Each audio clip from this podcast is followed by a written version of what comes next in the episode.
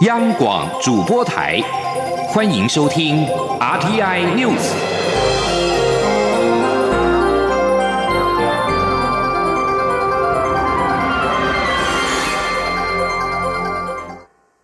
各位好，我是主播王玉伟，欢迎收听这节央广主播台提供给您的 RTI News。今天是二零一九年二月六号，大年初一。新闻首先带您关注国际焦点。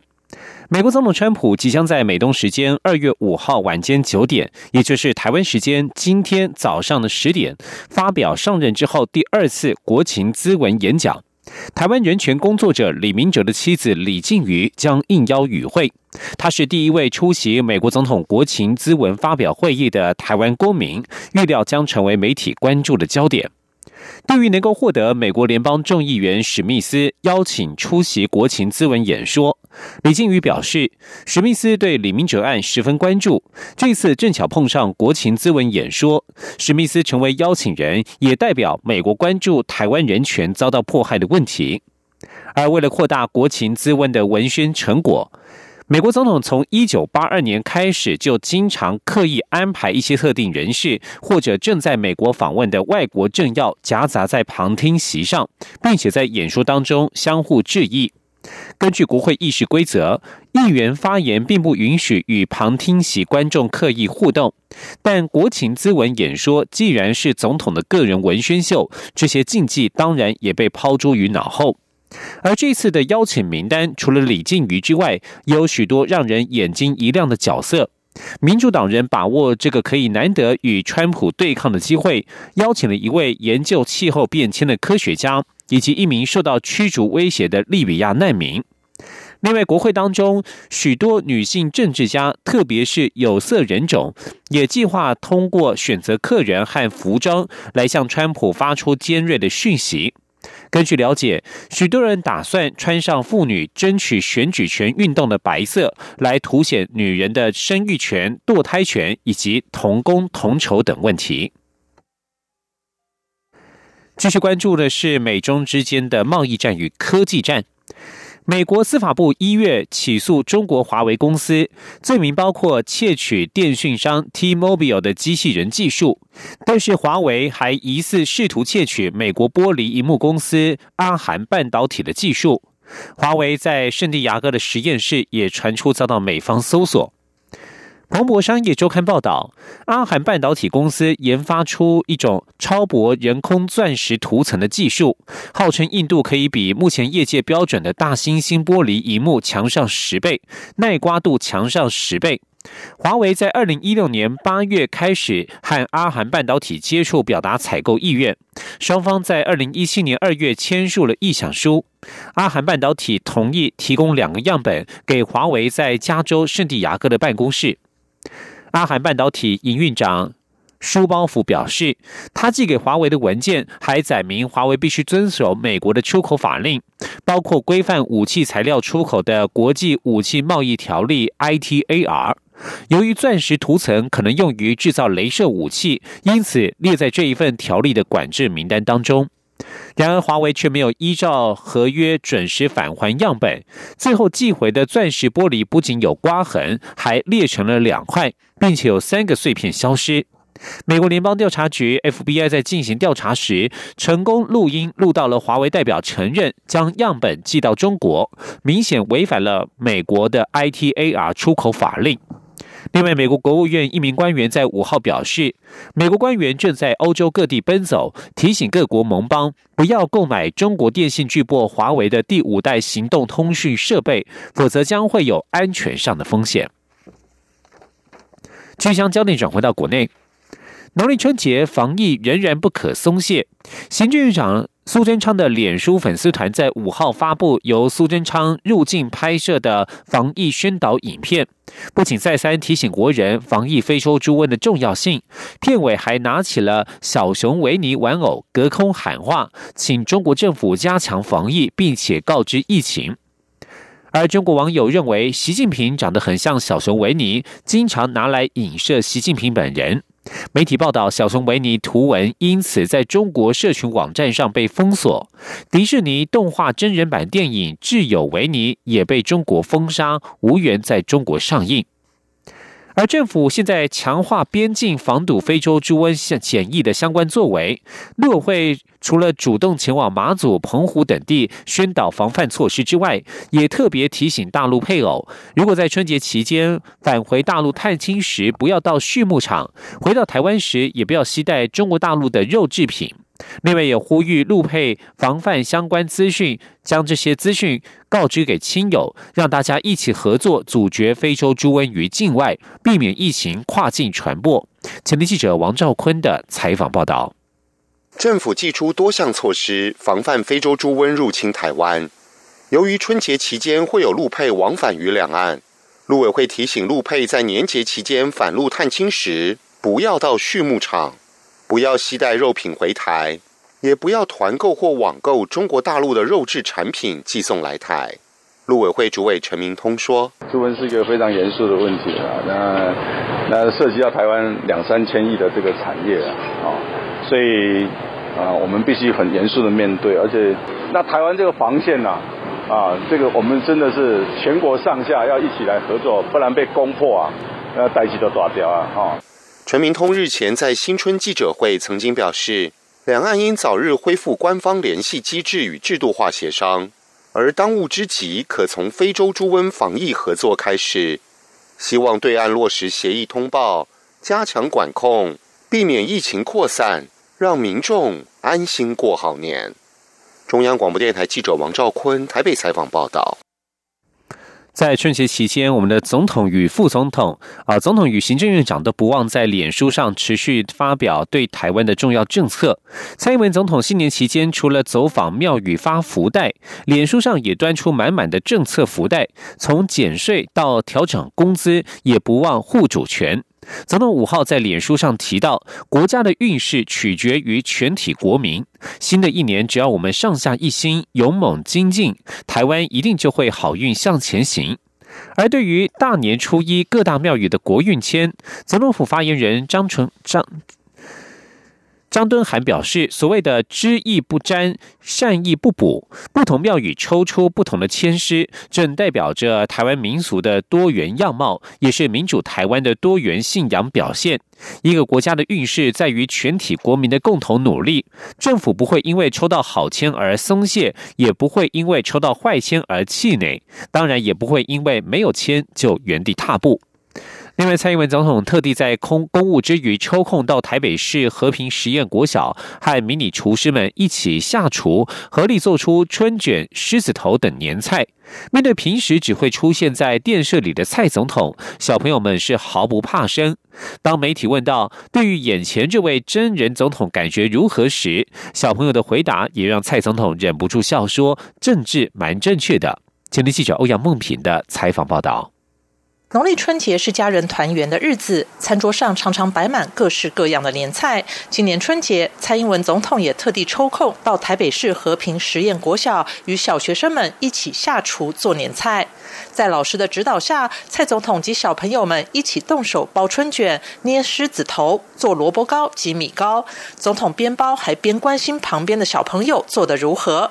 最后，总统端着做好的清炖狮子头，和小朋友们一起上菜。总统一一介绍满桌的菜，包括萝卜糕。乌鱼子、香肠、发糕，并表示这些也是他过年时桌上常备的年菜。媒体问小朋友们知不知道站在眼前的这位是谁，他们异口同声的说是小英总统。媒体问小朋友们要不要邀请小英总统到家里吃年夜饭，总统则赶紧笑着要媒体不要吓他们。媒体再问小朋友第一次看到总统真人的感觉如何，答案让总统直呼政治正确。你们第一次看到总总统真的人，感觉怎么样？也都在电视上看啊。说不定他在电视上也没看过。你们有看电视吗？有有。我都看有在电视上看过他吗？有。嗯，他们真的有看电视。跟电视上长得一不一样？一样一样。他们的答案都是正式蛮正确的。总统之后一一送小朋友们福袋，每位小朋友也对蔡总统说一句与猪相关的吉祥话。活动结束后，忙了一整天年菜的小朋友们都赶紧挑选自己最喜欢的菜吃了起来。总统也吃起发糕，与家长们闲聊。最后，总统与老师及家长带着小朋友们一起祝福大家新年快乐。中央广播电台记者欧阳梦平在台北采访报道。而交通部长林佳龙则是利用春节假期视察平林行控中心，了解国道一控作业和春运计划。由于国道五号雪山隧道在假日期间车流量一一向较大，林佳龙也特别录制了一段雪隧广播，提醒用路人要注意车速以及行车安全距离。前天记者王维婷的采访报道。春节九天连假，每逢假日车流量大的雪山隧道疏运情形也备受关注。交通部长林佳龙利用春节期间视察平林行控中心，了解国道移控作业和春节疏运情况。平林行控中心负责国道五号南港系统交流道至苏澳交流道，其中隧道路段共二十公里。林佳龙听取简报后表示，国道五号是台湾东西部交通的主要动脉，但是因为假期和尖峰时刻容易拥塞，他希望高工局、平林行控中心和地方道路交通管理单位相互协调，加强宣导用路资讯，使民众因为塞车的影响降至最低。林佳龙也特别录制了一段雪山隧道广播，提醒驾驶人速限和保持行车距离。大家好，我是交通部长林佳龙。提醒您，雪山隧道速限为九十公里，请在速限及安全车距范围内，尽量提高您的车速，保持行车顺畅。祝大家旅游平安。为了慰劳辛苦的值班同仁，林佳龙也一一致赠红包，感谢他们坚守岗位。他也提醒事故处理小组及缓撞车相关单位的同仁，在执勤时要注意安全，勤务结束之后也要好好休息，并陪伴家人。中央广播电台记者王威婷采访报道。而对于华航发生了劳资争议，桃园市机师职业工会华航分会扬言不排除春节期间罢工。交通部长林佳龙在五号呼吁华航劳资双方进行对话，并且以旅客的权益以及国人的飞安为最优先考量。机师工会在春节连假前夕指华航协商没有诚意，拒绝疲劳航班的改善。而华航表示，目前已经对飞安奖金达成共识。有关工会提出的过劳航班都符合国际规定，公司愿意解释，但应该符合公平原则。而机师工会则是在五号首度展开罢工演练，希望让会员们熟悉整个罢工流程，并且让机师表达支持罢工行动。继续关注的是在法国的。劳权的争议，在黄背心运动尚未止歇之际，法国总工会趁势号召全国在五号全国进行五日罢工，要求调薪、赋税公平以及财富重新分配。法国总统马克宏为了替黄背心运动寻求解决方案，发起全国公民大辩论，鼓励各地公民对针对特定议题畅所欲言，供政府搜集意见。但是，许多黄背心运动者认为，不认为辩论能够解决问题，持续在周末上街抗议。从去年十一月中旬至今，已经连续抗议了十二个周末。黄背心运动起于群众反对调涨燃油税，但是在政府让步取消调涨之后，运动诉求转为赋税公平以及更多的直接民主行动，并未止息。而比起辩论，法国总工会也宁可上街表达诉求，号召旗下员工罢工二十四小时，包括学校的教职员、法国国家铁路公司、法国巴黎机场公司等都有人响应。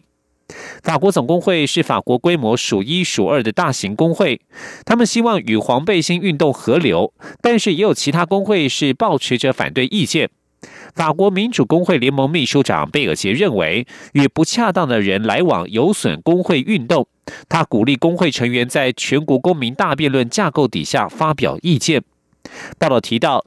二月五号是法国总工会今年首度罢工，未来几个星期势必会有其他的行动，预计三月中会再度进行罢工。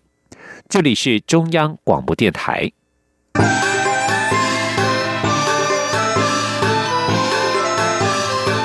亲爱的听众朋友们，新年快乐！我是副总统陈建仁。过去一年，感谢大家支持政府，一同实现重要的改革与建设，一起奋力打拼，有你真好。新的一年，我们会更加全力以赴，为台湾人民带来更幸福、更美好的生活。二零一九年，祝福大家诸事圆满、平安喜乐。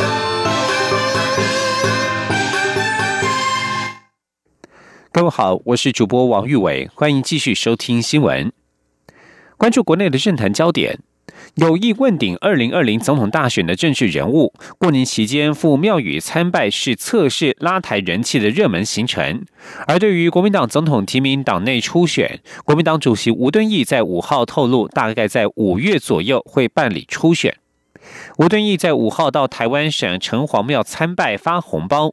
针对外界关注的国民党总统提名党内初选议题，吴敦义表示，政府已经宣布立委与总统同一天选举。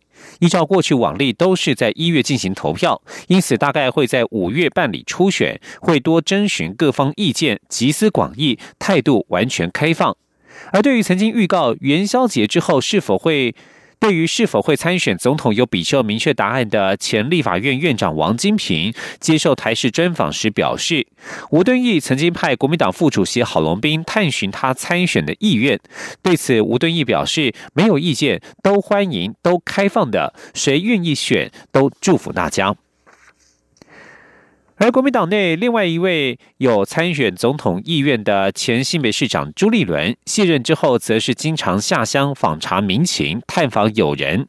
在新春第一天，朱立伦登高望远，选择到新北市最夯的完美景点报石山踏青。报石山步道有三百六十度的豪华海景，可以远眺阴阳海，后以茶壶山水晶酒的山海美景一次尽收眼底。前天记者王维婷的采访报道：前新北市长朱立伦志在挑战二零二零年总统大选宝座。他卸任后，请走基层。大年初一，朱立伦也和友人一起到金瓜石和九份一带走春，爬报石山步道，登高望远，别有意义。不同于名声响亮的九份茶壶山，报石山步道全长一百六十六公尺，十分钟就可以抵达终点。但是报石山步道有得天独厚的三百六十度无死角海景，站在观海平台，可以一次拥抱起伏有致的山景。当年采矿遗留下来的斜坡索道、十三层采矿遗址和阴阳海美景尽收眼底。朱立伦说：“过去报石山是他的口袋景点，去年底步道整治完工后，壮丽的景色吸引不少网美拍照打卡，成为新窜起的景点。”搭配附近活化后的深澳电厂铁道自行车，成为水晶酒的旅游新亮点。朱立伦说：“现在已经不私房了，现在在网现在网络上已经变成非常夯的景点。但是在呃去年以前是我们私房景点，所以我们认为说这个景点要把它整理起来，变成大家所喜欢的。其实台湾有非常美的，你看大自然的环境，加上这个大家可以看到那个原来都是。”金矿的那些所有的输送的这这个栈道，然后这些都非常美，都把它保留下来。再加上这个报石山，我太太来过一次，那我今天很高兴的带着好朋友来。新春登高后，朱立伦探访有人在当地开设的民宿，他大秀厨艺，炒一盘象征步步高升的宁氏炒年糕和煮芋圆甜汤。他也透露，不论是萝卜糕或是甜桂，都难不倒他。朱立伦说：“其实平常有机会下厨，拿手菜是番茄炒蛋、竹笋炒肉丝，小孩也很捧场。”中央广播电台记者王威婷采访报道。继续关注的是台湾的文创亮点。提到袖珍模型，很多人会与精致欧式风格等画面联想在一起。但是，微缩模型的主题范围更大，更贴近一般人的生活，甚至可以天马行空的创作。全台湾懂得微缩模型的人，用三根手指头数得出来。郑宏展就是其中之一。他擅长将生活周遭再平凡不过的小街景或是场景，缩小成迷你小世界，超级逼真的情境，每每让看到的人是瞠目结舌。请听央网记者江昭伦的采访报道。郑宏展原本是平面空间设计师，四十七岁那年，因为在玩具社团中无意间看到一件日本人做的微缩作品，惊为天人，才开始接触微缩模型。由于本身就有建筑与空间设计的底子，加上在日本学习画画，郑宏展玩起微缩模型很快就上手。郑宏展称得上是台湾微缩模型神人，他的创作有相当鲜明的风格，往往能将生活中平凡无奇的场景，例如臭马桶、垃圾。台湾街道巷弄车子乱停放的场景，如真实一般缩小在小世界模型中，色桑味俱全。郑宏展说：“是你把它当做是画布啊，因为我我是学美术出身的嘛，你今天画的不过就是一个立体的画，那以前你在画的是平面的画，那今天一个厕所的形出来了，那你在上面涂涂鸦好，还是说把把那个蹲式马桶有没有做旧啊，甚至有点。”裂痕啊，甚至有点那个污垢黄黄的。那当然我也不会很夸张的去做太多描绘啊啊，顶多大概大概那个感觉出来，点到为止啊。哦，你再做下去，你让它更脏更臭都可以。我觉得调到一定的的颜色差不多啊，我就停手。啊，如果你注意看那个水箱里面都还有水啊，只是从我们肉眼的角度可能是比较难看到。我觉得一些人家可能不会去在意的。或者做的细节啊，我还是尽量会去表现它。另一件作品，正红展呈现一个铁皮屋空间中放置了两台夹娃娃机，铁皮屋墙面上还贴满了台湾常见的租屋资讯以及电影海报之类，全都是脏脏旧旧的，一看就是废弃多时。许多人看了绝对会忍不住会心一笑，因为那就是台湾日常会看到的画面。为了感谢一位日本老玩家送他模型玩具。郑宏展也把这位日本朋友开的鳗鱼屋店做成了微缩模型，连厨房内该有的油烟、油垢、冰箱内的啤酒、冷气马达管线都看得到，就连日本人看了都啧啧称奇。该件作品也获得日本微缩模型大赛大奖以及观众票选奖。另外，以钢弹模型创作的作品《极面之都》也令玩家惊艳。郑宏展甚至还微缩了自己国中时候的房间，充斥爱看的漫画、日本模型、玩具等。满足自己小时候的回忆。郑宏展说：“很多人会做模型，但是如何让它变旧，这是一门学问。很多人都会做模型，啊，那大家做出来模型都是新的，啊，干净的。那你如何去把它做旧？那它可能就是一种技术。嗯，好像这个这个三这个三角锥，哦，这个也是新的。那新的东西你要如何让它变旧？这个就是考验的。好像它这边有写，呃。”抱歉，请勿停止。它是用 A4 的纸，啊，然后用胶布把它捆起来，啊，因为台湾就是很随性的，那捆起来一定会褪色啊，它的绿可能就会稍微有点微晕。好，那我们把我们可能想到的的真实化学反应，啊，全部都把它呈现出来。由于作品太过逼真，郑红展吸引许多国际爱好微缩模型粉丝欢迎，甚至想要出高价买他的作品，但他坚持非卖品，强调自己玩的开心最重要。每年九月到十二月，则开放国内外粉丝组团参观他的工作室，听他分享创作故事，相互交流。中国电台记者张昭伦台北采访报道。继续关心的是大年初二的天气。今天是年初二回娘家的日子，中央气象局表示，受到东北季风减弱的影响，全台天气形态稳定，气温回升，预估比今天上升，比昨天上升摄氏三度，全台的高温都在二十四度以上。中央气象局预报员陈静安表示，今天大年初二受到东北季风减弱的影响，今明两天都是属于稳定的天气形态，各地多为多云到晴的天气，只有宜兰花莲台东等地有机会出现短暂阵雨。而在温度方面，全台的温度将比昨天上升三度，高温都在二十四度以上，中南部甚至有机会来到二十八到三十度。低温的部分则是不太有变化，清晨仍是偏凉，提醒民众要注意日夜温差大。而提到回娘家，现在在去年有一场运动非常受到女性及男性朋友的关注，由美国好莱坞引爆的反性侵与性骚扰的“我也是”运动 “Me Too” 席卷全球，并且获得女权主义者的高度支持。不过，有一项女性时尚行业挺过这一波浪潮，虽然广告遭到批评，甚至被冠上了束缚女性的大帽子，但是仍然无法阻止它进化的步伐。请听以下的专题报道。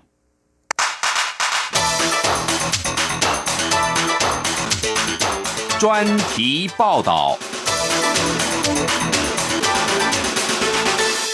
欧巴德是全球知名的法国女性内在美品牌，而且从不羞于展示性感。然而，随着 “Me Too” 我也是运动的浪潮席卷，先前高挂在巴黎街头一幅巨幅的、上面穿有黑色网袜的蜜桃翘臀这个广告看板，却惹上了麻烦。巴黎副市长毕达德他指控欧巴德是在物化这个没有露脸、只秀出美臀的女性，这是性别歧视。应该要立即撤下海报。而面对这起争议，设计师莎拉率直的说：“要卖内裤就要先有屁股，因为那是用得上的地方。”他说：“我们还没有找到比美臀更好的方法来卖内裤。”而欧巴德则解释说：“女性喜欢看到精美的刺绣以及花边，这正是为什么广告要不断的放大局部，不得不把照片中模特儿的上半身卡掉。”还有人直接反驳这和女权的关系，表示在禁止这些看板的国家里，女权往往是最不受尊重的。不过，尽管面对争议，这并未阻止女性追求实质内在美，也没有能够阻止品牌的发展。一九六零年代后期，女权主义革命在美国小姐选美大赛上有妇女焚烧胸罩，借此抗议父权制。还有越来越多女权主义者拒绝穿上胸罩，就像他们眼中的女性压迫象征。去年，一场新的 No Bra，也就是不戴胸罩运动，在 Me Too 之后接下了传递火炬，但是力道不足以在女性世界掀起波涛。原因之一，或许是这些女性最贴身的衣物已经成为一种功能性时尚的存在。而闻名国际的法国女性内衣产业是兴起于一八二零年代，束胸的出现很快就征服了各个阶层的女性。但是到了十九世纪末，更多女性喜欢运动和休闲活动，她们需要束胸以外的选择。这个时候，钱米森用包括硫化橡胶在内的材料制成了弹性胸罩，首度取得重大的技术发展，也获得多国的专利。然而，真正为女人解决烦恼的不是这位男性，而是卡朵尔。他在一八八九年想到以肩带来支撑胸部，这才是真正的突破关键。到了一九三零年代，当衣服变得更轻薄贴身之后，反映出身体的自然比例成了设计的重点。法国女性内衣的黄金时代是出现在二次大战之后。克里斯汀·迪奥凸显女性曲线风的新风貌，也是 New Look 设计，就是在一九四七年问世的。然而，真正的革命发生在一九五八年，美国化工巨擘杜邦发明了莱卡这种弹性纤维，在恢复原状之前，可以伸展到原本尺寸的七倍，并且提供无与伦比的舒适性。如今，法国主要品牌的女性内衣大多是三 D 造型设计，而且在销售前都会实际的试戴样品。一款新胸罩要从准备草图到最后出现在商店的橱窗，需要长达两年的时间。原型会平均被再制以及修改大约四十次，设计师和工作人员得试穿三天，每晚洗一次。看看材料的变化和舒适性，然后在最后的测试前进行多达十次的调整。法国女性内在美品牌负责人德罗德里克他就说：“现代一切以舒适挂帅，胸罩是许多女性早上第一件穿的衣服，整天都贴在皮肤上。对大部分的女性来说，性感诱惑并不是首要任务。”因此，集中上托型的内衣正在失去优势，取而代之的是更自在的穿着，而这也是为什么无钢圈的内衣大受欢迎。不过，这对设计师可能是个挑战，特别是在应付丰满型客户的需求时。在女性内衣产业发展近两百年后的今天，有些人仍然固守传统形式，有些人则偏爱结构性的简约主义。当然，还有倡议解放束缚的女性会投入 No Bra 运动。但是，不论是以商业或者是时尚的角度来看，走过 Me Too 浪潮的女性内在美将更能展现自信美。以上专题由吴宁康编辑，海青青播报。谢谢收听。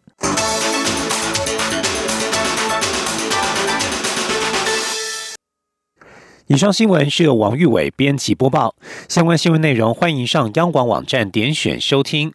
我们的网址是 triple w 打 r t i 打 o r g 打 t w。这里是中央广播电台台湾之音。